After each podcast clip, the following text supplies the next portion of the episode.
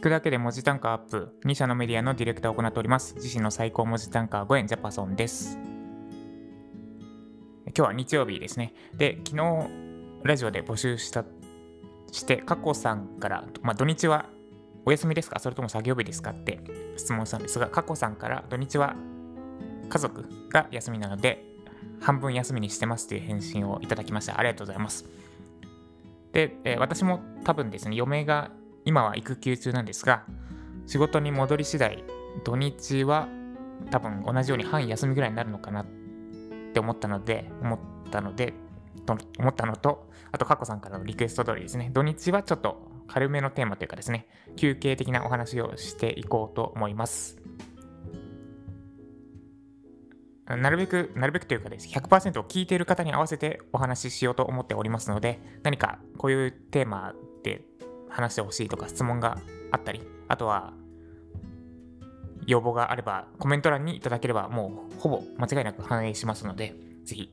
コメントをください。はい。ということで今日のテーマは若干お休み、お休み気味というかですね、いつもの話とちょっとそれます。それって、ワーケーションの真実、生産性は下がる、人間性は上がるについてお話ししていきます。ワーケーションの真実、生産性は下がる、人間性は上がるです。私、今月の7月の2日から飛騨高山に初ワーケーションに来ております。妻と0歳、えー、0歳5ヶ月の息子の3人 ,3 人で飛騨高山に来ております。で、初めてのワーケーションだったんですが、まあ、やってみて分かったことがあります。それが最初に言った通りなんですが、生産性は下がります。で、ただ人間性は上がるってことですね。どういうことなのか具体的に説明、紹介していきます。まず、大前提というかですね、一番の事実としてあるのが生産性は下がったっていうことです。明らかに家にいた時の方が仕事できてました。私、4月、5月、6月、実はエンジニアの仕事も併用してやってたんですね。会社経営、エンジニアの仕事、ウェブディレクターの3つともやってて、えっ、ー、と、1日の流れとしては、朝、だいたい5時半ぐらいに起きて散歩します。で、6時ぐらいからフィードバックを返すのに1時間ぐらい。フィードバック返すっていうのは、えー、書いてもらった記事にコメント入れて、で、動画と撮るで1時間ですね。で、それで7時ぐらいになって、そこから Twitter のネタ、1日2、3本投稿を目標にしてるんですが、Twitter の予約投稿を3本入れて、で、えー、このスタンド FM 撮って、でそれをだいたい9時ぐらいまでにやってました。で、9時から11時の間、会社のことをやって、で、11時から8時でエンジニアの仕事をして、で、ご飯食べて寝てって繰り返すっていうのをやってました。だから結構家では、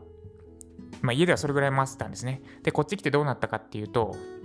今エンジニアの仕事はやってなくていいんですが、毎日やれてることが、スタンド FM の収録と Twitter 投稿だけになっちゃいました。記事のフィードバックも毎日は返せない。まあ今記事が少ないってのもあるんですけど、減らした割に他のことできてないですね。多分3分の1ぐらいになってます、生産性としては。はい。そんな感じで生産性は落ちました。で、なんで下がったのかなんですけど、理由は3つあります。まあ、あ、まず何をお話しするかですね。ワーケーションって生産性が下がる理由、人間性は上がるについての詳細、ワーケーションした上で生産性キープするためにどうしたらいいかについてこれからお話ししていきます。まず生産性下がった私が10日間やってみて生産性下がったと考える理由ですねは3つです。1つは仕事環境を整えきれないから。で2つ目は家事の負担が増えるから。で3つ目は変動要素が増えるからです。まず1つ目から。仕事環境を整えきれないから。この飛騨高山に来るにあたって、えー、リュック2つとスーツケース1つにまとめてきました。だから段ボールで郵送とかはしてないんですね。で、荷物をだいぶ厳選してきました。で仕事道具も家の環境仕事道具も持ってきたんですが家の環境を再現しきれておりません具体的には32インチの 4K ディスプレイあと電動昇降型のスタンディングデスクあとマイクアームか私が大きいと思ってるのはこの3つですねで他にもえー、キーボードのところに置く、あれなんて言うんでしたっけ？手首置くやつ。あ、これ、一発撮りだからこういう事故が起こるんですけど、あれなんだっけ？えっと、アンクル、あ、違う、それは足首ですね。まあ、わかんないな。えっと、キーボードの手前に置く、なんか高さ調整の手首置きのやつです。リスリストレスト、リストレストだ。あ、出てきた。リストレストは持ってきてません。まあ、そんなもんかな。で、外付けのキーボードも、普段使っている MX エルゴのトラックボールも持ってきました。で、ただ、やっぱディスプレイ、大きいディスプレイ、外付けのディスプレイがないのと、机がないとかですね、その辺の環境が、家が整いすぎていて、ちょっとやっぱりやりづらいです。今、もともと住んで、ホテルの中にあった机の上で作業してるんですが、ちょっと照明が暗かったり、あと高さ、机の高さ合ってないから腰痛くなったりと、どうしても作業、作業環境が整いきれないっていうのがあります。それが一つ目の理由ですね。作業環境を整いきれないから。で、二つ目、家事の負担が上がるからです。これも実家を整えすぎてるのかなって気がしたんですが、私、家ではドラム式洗濯機、食洗機、あとお掃除ロボットのルンバとブラーバがあって、で、かつめちゃくちゃスマートフォーム化してるんですね。例えば、OK、Google、掃除してって言ったら、ブラーバとルンバが勝手に起動して部屋の掃除しだすんですね。とか、あと換気扇消してって言ったら消えるし、クーラーつけてって言ったらクーラーつくし、で、家の鍵も勝手に消えるしとかで、もうめちゃくちゃ自動化してるんですけど、まあ、それがもちろんないし、ないです。こっちだと乾燥機ついてるんですけど、洗濯機回した後乾燥機に移さなきゃいけないし、で、あとあれか、料理も毎日何作るか決めて買い物に行かなきゃいけない。あそこも実家の場合、家の場合だと、生協を使っていて、週に1回食材が届いて、で、献立キットを使ってるので、その献立のキットの説明に従って調理していけばもう自動で出来上がる。だから家から一歩も出なくてもご飯が自炊できる環境になってるわけですね。ところがこっちの場合は、えー、まず買い物に行かなきゃいけないし、何作るのか決めて、でかつ料理も一からしなきゃいけない。で、洗濯物も干す必要すらないけど、回して乾燥機の容量もちっちゃいから2回に分けて乾燥機回さなきゃいけないとか、とにかく家事の負担が増えてますってのが2つ目の理由です。2つ目、家事の負担増えるから。で、3つ目が変動要素が多いからです。家だともう毎日やること同じなんですよね。散歩し、散歩のルートも決まっていて、で、帰ってきたら、あそこに置いてあるプロテインを飲んで、まあ、それはいいか、それはいいですね。で、2時ぐらいから Nintendo Switch のリングフィットアドベンチャーをやってで仕事また復帰してっていうふうに、もう変動要素とにかく少ないくしてるんです。これは判断力を使わないためなんですけど、私、例えば着る服とかももう毎日同じ服着てるんですね。えっ、ー、と、ヘインズの T シャツにユニクロのパンツ、黒いパンツ。これはとにかく判断したくないから、他のことに判断使いたいからっていうのがあって判断要素を減らしてるんですけど、どうしてもワーケーション先だと、この判断をたくさん使ってしまいます。例えば散歩するにしても今日はちょっと別のルート行ってみようかなって思ってしまうし買い物にするにしてもいつものスーパーってのがないから今日はここで買ってみようとかあこのコーヒーこのカフェ美味しそうだなちょっと今度コーヒーでも飲んでみようかなっていういろんな誘惑があってどうしてもこれ買う買わない行く行かないとかの判断が増えてしまいます。変動要素が多くて判断が増えてで判断力を使ってしまいます。で、そうすると仕事で使うべき判断力が、判断力が使われてしまいますってところですね。これが3つ目の理由です。変動要素が多い。もっと言うなら変動要素が多くて判断力を使ってしまうからです。はい、これが3つですね。生産性が、ワーケーションで生産性が下がると思う理由です。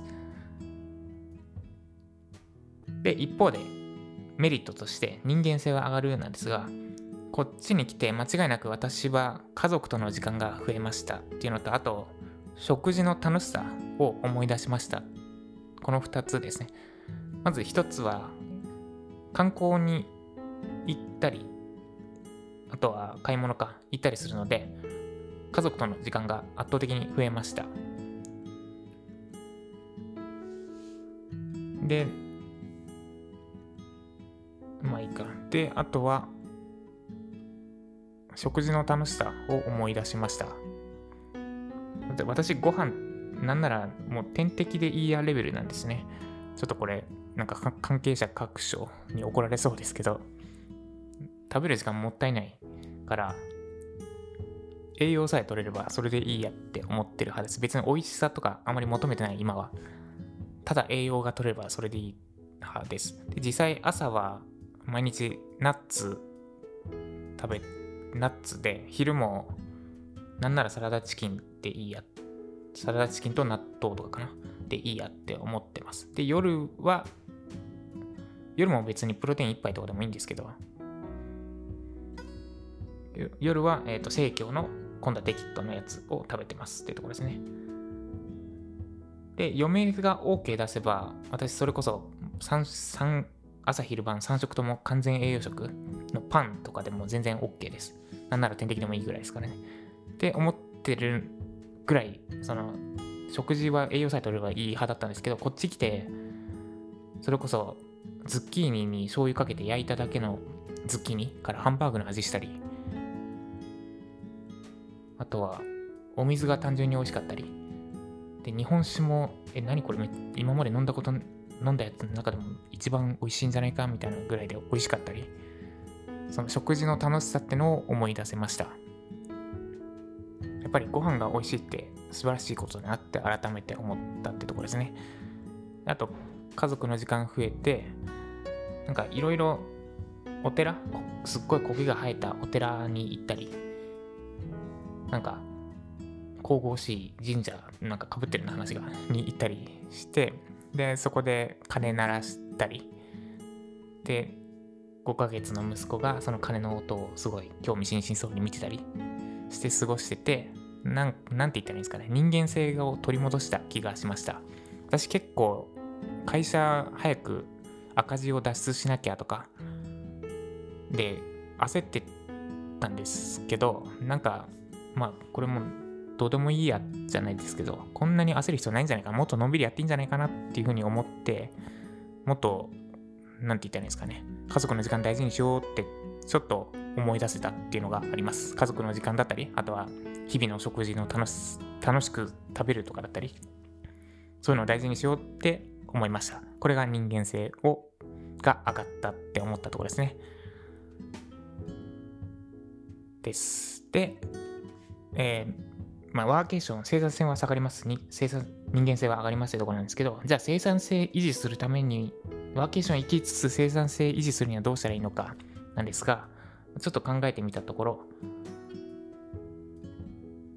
これはアイデアベースなので実践してはいないですってことですね。まあ、まず、全部外食にしちゃうですかね。これは家事の負担は減らせる。減らせます。で、あと判断も使わない。買い物行かなくていいし、料理もする必要がないから、判断使わないし、家事の負担も減らす。一石二鳥ですね。で、まあ、ただデメリットとしては、ちょっと塩分とかが心配ってとこですかね。あとお金もかかる。全部外食にするが一つ。で、あとは家事代行を使うですかね。ワーケーション先で。で、これもお金かかるんですけど、そのなんだ、洗濯とか料理とかで20分ぐらいはかかっちゃうじゃないですか。その20分あったら私、ライティングの本読んだり、あるいはライターさんにフィードバック動画1本20本あれば返せるんで、返したり、そっちに使いたいんですね。なんで家事代行を使うも、まあ、手の一つかな。まあ、ただ対応している地域なのかどうかっていうのがあるんですけど、ですね。それがあります。外食する家事代行を使う。あとは何だろう。あとは長期滞在するですかね。2、3ヶ月滞在するのであれば、それこそ折りたたみできるスタンディングデスクとか、あとはディスプレイはちょっと郵送はきついかな。郵送である程度仕事環境を家に近づけら郵送でわざわざ送ってもらって仕事環境を家に近づけられるかなってことですね。長期滞在してもっと荷物をたくさん送ってもらういます。とりあえず今思いつくのはこの3つぐらいですかね。全部外食にする。家事代行を使う。長期滞在にしてなるべく家と同じ環境を整えるです。はい、そんな感じですね。で、まあ、ただ結論としては、私、ワーケーションするのは今じゃないかなってとこですね。今は、やっぱり人間性取り戻したとは言ったんですけど、生産性が一番大事にしたいですってとこですね。えー、ちょっと昔の話をすると、1年前まで私、超絶体調不良だったんですね。で、復活し始めたのが去年の9月ぐらいです。そこから、で、その9月の時点で、私、8年間エンジニアやってたので、えー、まあ、体調を見つつ、週2、3ぐらい働く。具体的には月10日ぐらい働ければ、えー、40万ぐらい稼げる状態になってたんですね。だから週2、3働いて、残りの時間好きに過ごすっていう生き方もできました、その時点で。で、ただ、それでいいのかって思ったんですよね。私、そうなった経緯としては、外資系のコンサル会社に入って、そこでパワハラ、まあ、パワハラ認定食らってないで、パワハラって言っていいのか分かんないですけど、パワハラまがいのことを受けて、で、病んじゃって、で、体調崩して2年間ぐらい、まあ、そこからフリーランスもう会社員嫌だっつって言って、それが3、2年前か。フリーランスになって、まあ、いきなり週5勤務きついから週2、3で働くようになって、で、単価が上がってきて、週2、3でも十分稼げるようになったってとこだったんですけど、で、体調戻ってきて、別にそのまま週2、3で健やかライフ過ごし、健やかのんびり、爽やかライフですかね、過ごしてもよかったんですけど、なんかこのまま過ごしてても、それでいいのかなって思ったんですよね。後悔するな、その、コンサル会社に転職して、パワハラで病んだ自分を肯定できるのかって考えたんです、そこで。で、いや、できないな、多分これ、このまま生きてたら後悔転職したことを後悔し続けるなって考えました。で、あの出来事を肯定するためにはどうしたらいいのかっていうのを思考えて、その時の、そういう状況に立った人、要は、やむを得ない理由で会社を辞めたような人、で、かつ、スキルもなくて、すごい、なんだろう、窮地に陥ってるような人たちを助けられるようなことをしたいってそこで思いました。で、それができれば、そのコンサル会社に入って、パワハラ食らって病むっていう経験を肯定できるような気がしたってところですね。まあそういう経緯があります。ちょっとだいぶ横道にそれましたが。で、なんで今、ワーケーションして人間性取り戻してる場合じゃないなってのが今の私の考えですね。だから、これはこれでいい経験になったし、家族との時間を大事にしようとも思ったけど、今はそうじゃないな。だもっと、その、自分が助けたいと思ってる人を助けられるようになってで、かつ私がワーケーションすること自体で価値提供できる。だこの場所行ってこういうことがありましたっていう情報発信自体が価値になるような状態になったらまたワーケーションやりたいかな。あるいはちょっと人間性を失いすぎて家族から疎まれるようになったらそれを取り戻すためにワーケーション行きたいかなって思った。ただ今じゃないなっていうのが結論です。はい以上長くなりましたが以上ワーケーションの真実生産性は下がる。人間性は上がるでした。